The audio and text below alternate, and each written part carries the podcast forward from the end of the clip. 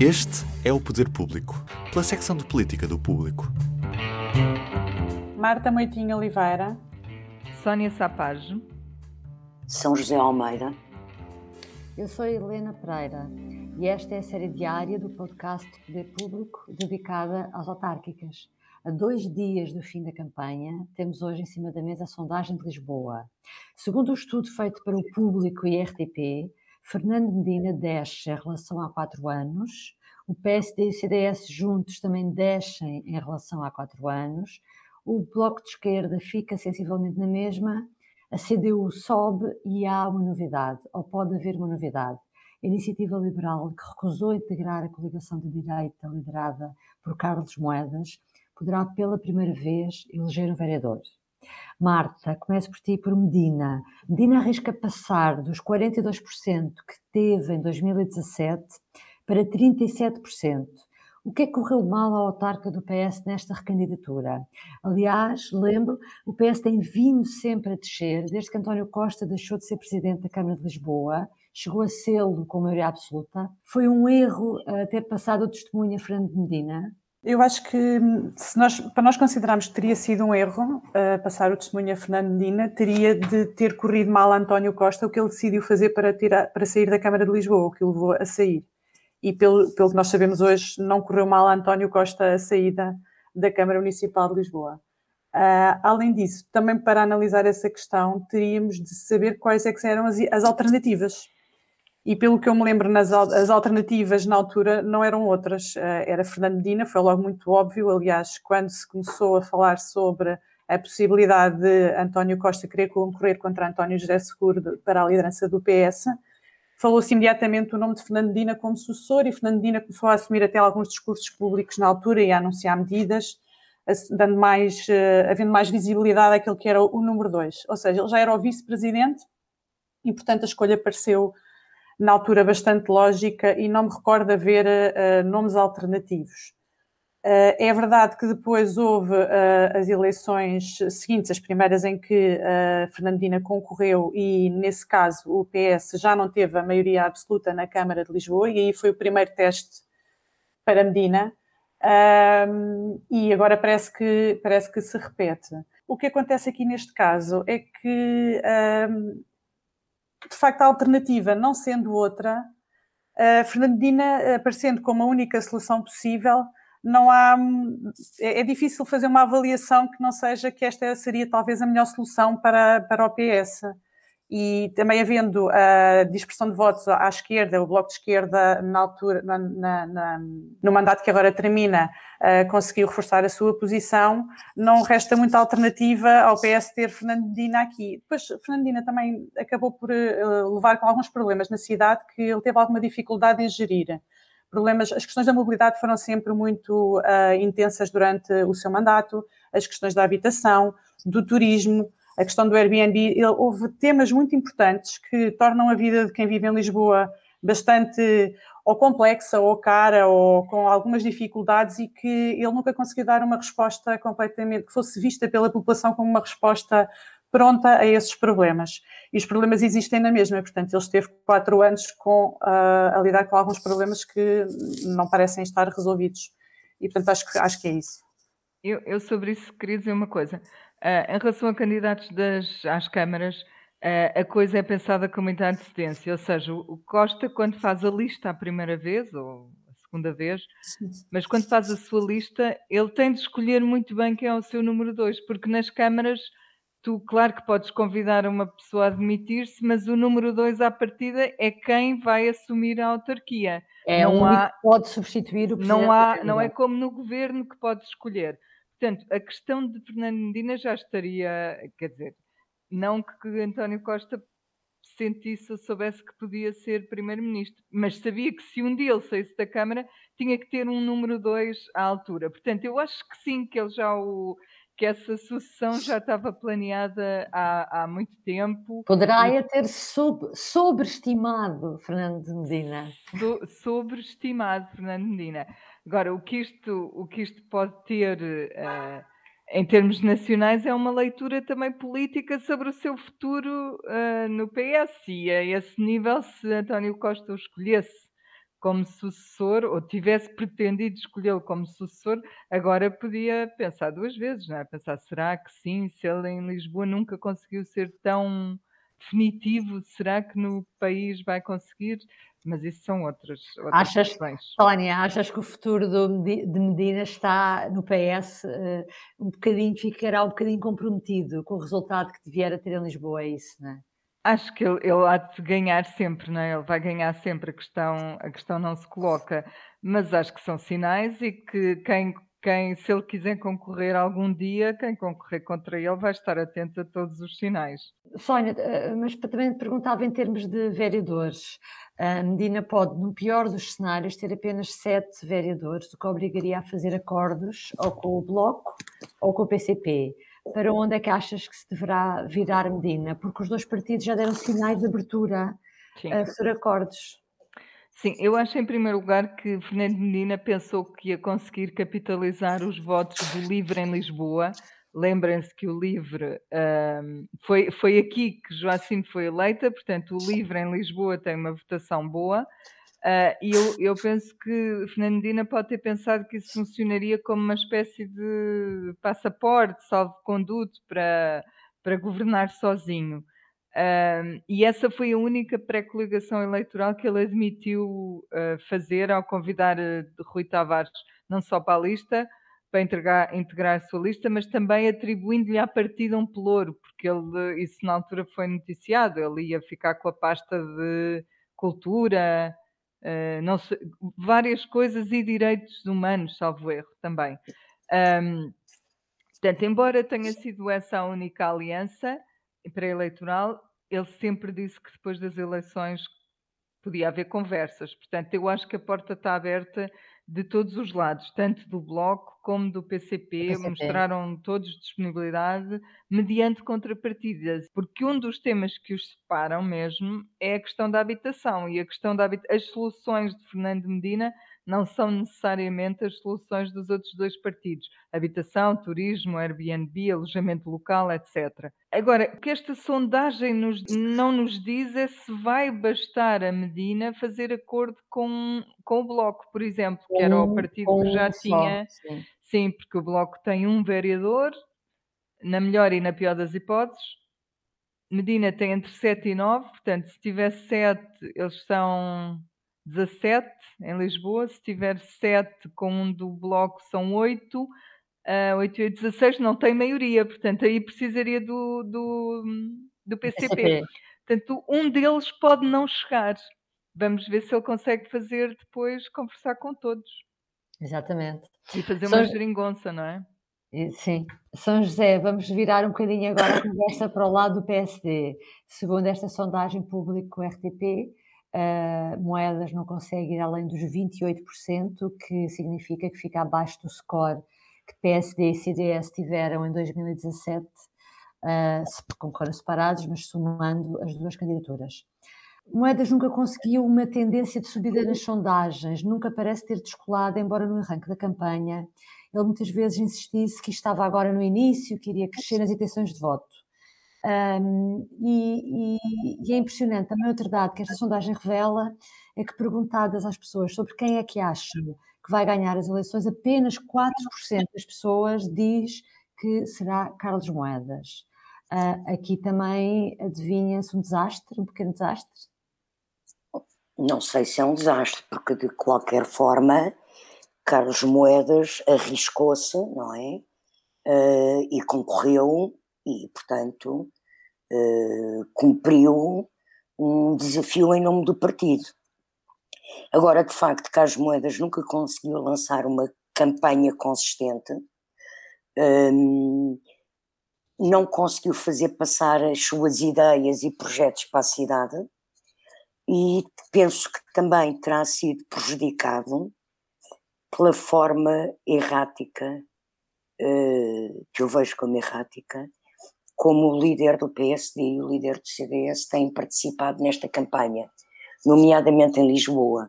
O que é que eles têm feito? Uh, têm participado pouco em Lisboa uhum, uhum. Uh, e ontem pronto, houve finalmente um almoço e eu fiquei surpreendida com declarações disparatadas que ouvi de ambos os líderes partidários. Por um lado, ouvi Francisco Rodrigues dos Santos dizer que, dirigir-se a Carlos Moedas e dizer, uh, no discurso que fez, Carlos Lisboa precisa de lei e ordem. Eu fiquei um bocado surpreendida, porque Lisboa precisa de lei e ordem é uma coisa mais. sei lá, é, é quase um tipo de discurso de quem está a fazer campanha pelo Chega.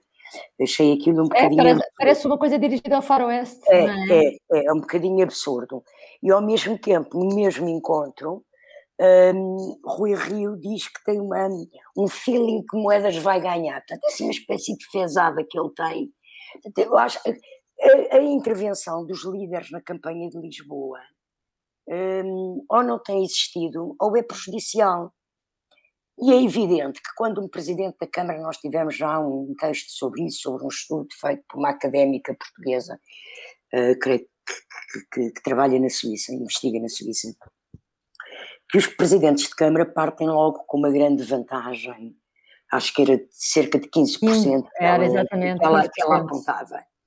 E, portanto, Medina, embora a Marta e a Sónia e tudo tenham tido assim, é evidente que, ele, que se não tiver a maioria absoluta eh, não tem uma grande vitória, mas bem ou mal, apesar de todas as peripécias que lhe aconteceram, sobretudo nos últimos meses, para já não falar da gestão da pandemia, que ele ao princípio andou um bocadinho perdido e escondido, mas depois apanhou e até foi pioneiro no lançamento de formas gratuitas de teste e, e, e em vários apoios e subsídios a comerciantes e a população da cidade.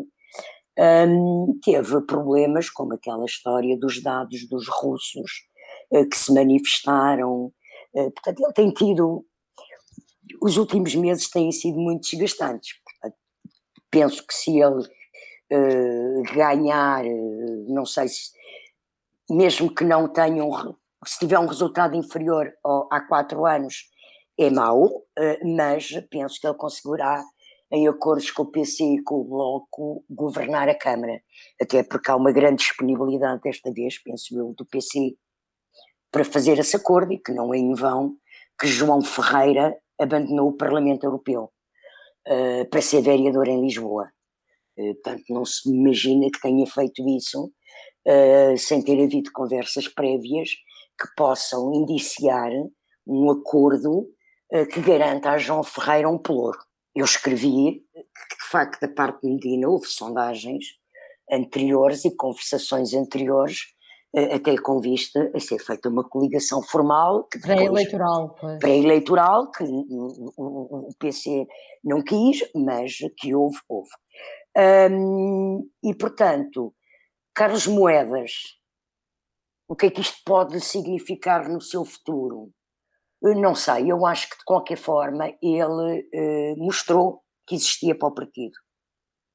Mau resultado, bom resultado, pode ser também se for um mau resultado agora, pode ser mau para o seu futuro no partido, como é evidente, não é? Foi decisivo, por exemplo, para António Costa uh, ter-se candidatado em 2007, saído do governo para se candidatar em 2007, ganhar a Câmara ao PSD, uhum. reforçar, uh, reforçar, ir reforçando em duas eleições e sair da Câmara com mais de 51% dos votos, não é? E nós sabemos como a Câmara de Lisboa é importante. Importante para o futuro, claro. Como claro. rampa de lançamento. Sim. Não é como rampa de lançamento, até pode não ser é de lançamento. No caso, é. no caso do Costa, não, é, não foi rampa de lançamento, porque ele tinha sido várias coisas antes. Mas presidente da Câmara de Lisboa pode ser uma oportunidade de demonstrar um perfil executivo que lhes permite depois uh, outros voos políticos. Sim. E, portanto, vamos ver com que resultado é que Carlos Moedas acaba na noite eleitoral e, e perceber, eh, de facto, que leituras podem então fazer. Exatamente. Nessa noite eleitoral, este domingo, uma novidade pode vir a ser uh, a iniciativa liberal se conseguir realmente eleger uh, pela primeira vez um vereador em Lisboa, na primeira vez concorre, ultrapassando o PAN, que até já tem um historial de candidaturas em Lisboa mais longo. Marta, a que é que achas que se poderá dever este eventual êxito dos liberais na capital? Um, acho que são, podem ser um, pode ser um conjunto de, de fatores. Um deles pode ser uma sequência da, da dinâmica anterior de uh, só há dois anos é que a iniciativa liberal entrou no Parlamento e, portanto, é, uma, é, um fenómeno recente e pode beneficiar uh, dessa, dessa dinâmica ainda. Depois ainda houve as presidenciais, mas as presidenciais são uma questão um bocadinho à parte porque é uma candidatura mais concentrada na, na pessoa e não tanto no partido. Um, depois, acho que há aqui uma, uma, outra, uma outra questão que é, eu estive a rever os resultados dessas legislativas de 2019 e uh, há algumas freguesias em Lisboa onde a iniciativa liberal aparece em quarto lugar, por exemplo, à frente, por exemplo, do PCP, que é um partido que está presente na, na Câmara de Lisboa há mais tempo.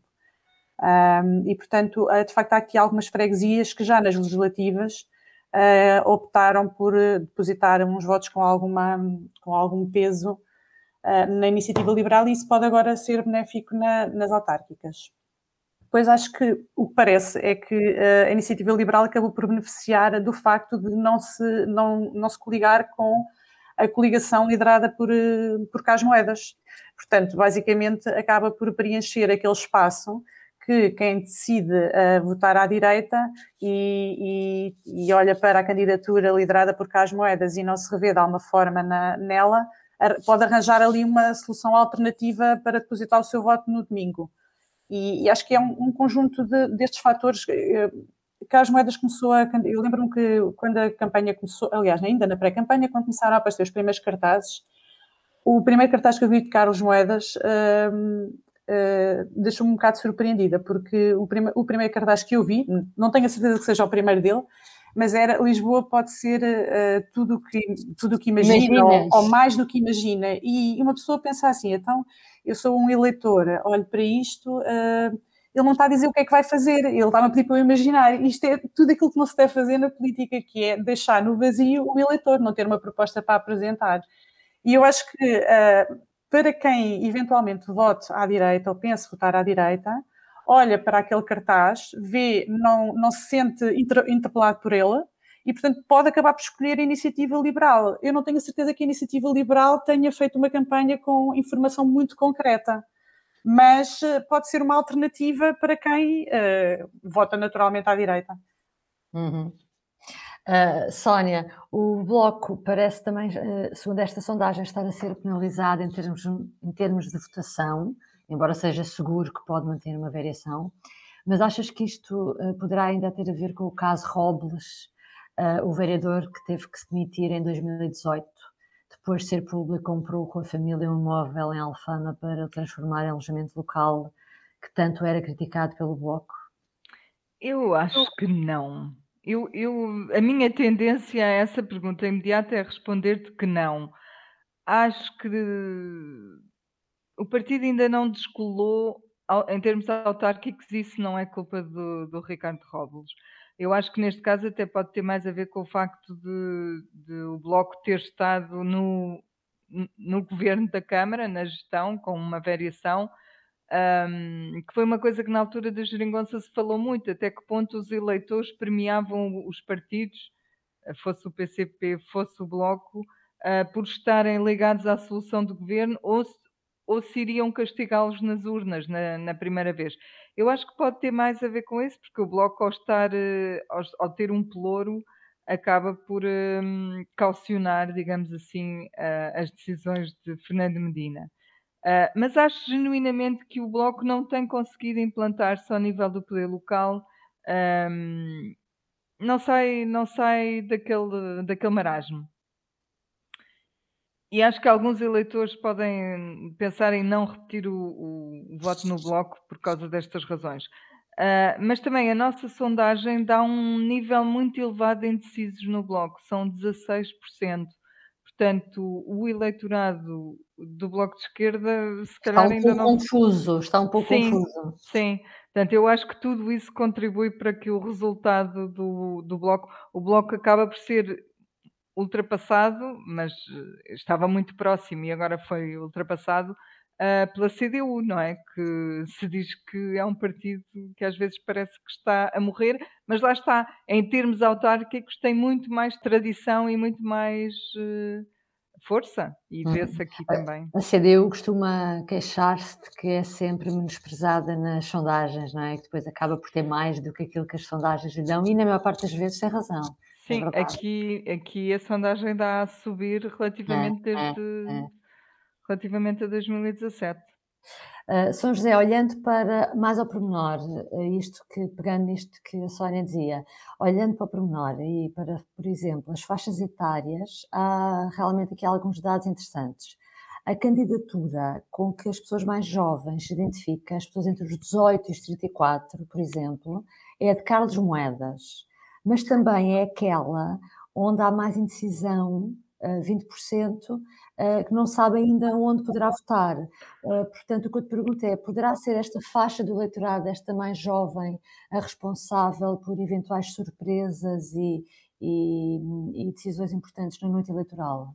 Eu penso que não vai haver grandes surpresas na noite eleitoral, não é? O que é que seria uma surpresa? Medina tem maioria absoluta, a iniciativa liberal eleger, os partidos que têm representação na Câmara, como o CDU ou o Bloco, não elegerem. Penso que isso são coisas que ainda domingo ver-se-á, mas são coisas que seriam grandes surpresas e não penso que possa ser assim tão fácil acontecer. Agora, é evidente que há numa dessas surpresas, ou em algumas dessas surpresas que podem acontecer, influência do voto jovem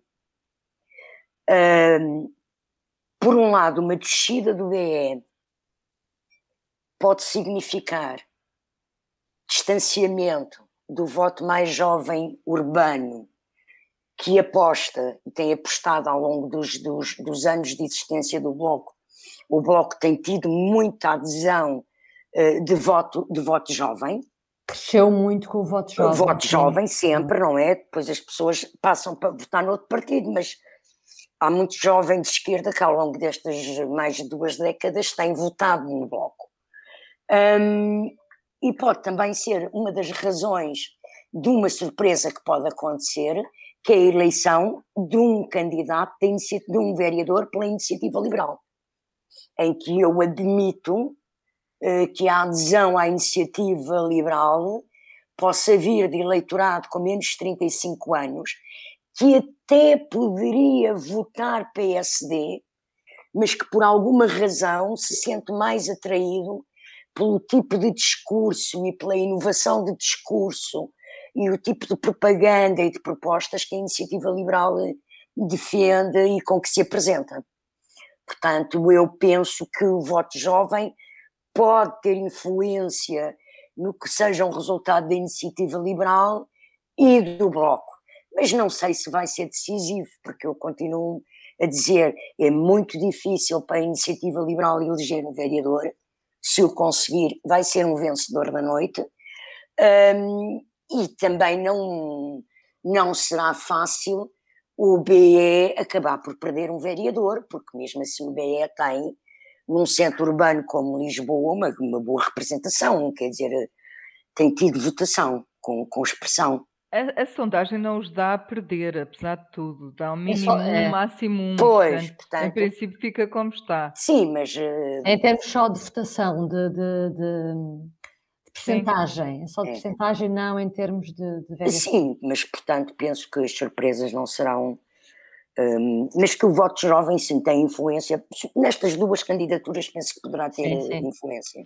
É, e os jovens, os jovens também são justamente, sobretudo os casais jovens, classe média, para onde ele falou muito nesta campanha, para quem ele falou muito nesta campanha, são precisamente os que estão também muito zangados com Fernando Medina por causa da habitação, dos preços da ca das casas, etc. Pois.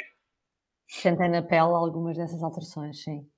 Uh, bom, vamos ver em breve uh, o resultado disto, mas nós ainda voltamos amanhã uh, para fazer um balanço destas duas semanas de campanha eleitoral. Acompanhe-nos amanhã. Obrigada. Adeus. Até amanhã. O público fica no ouvido.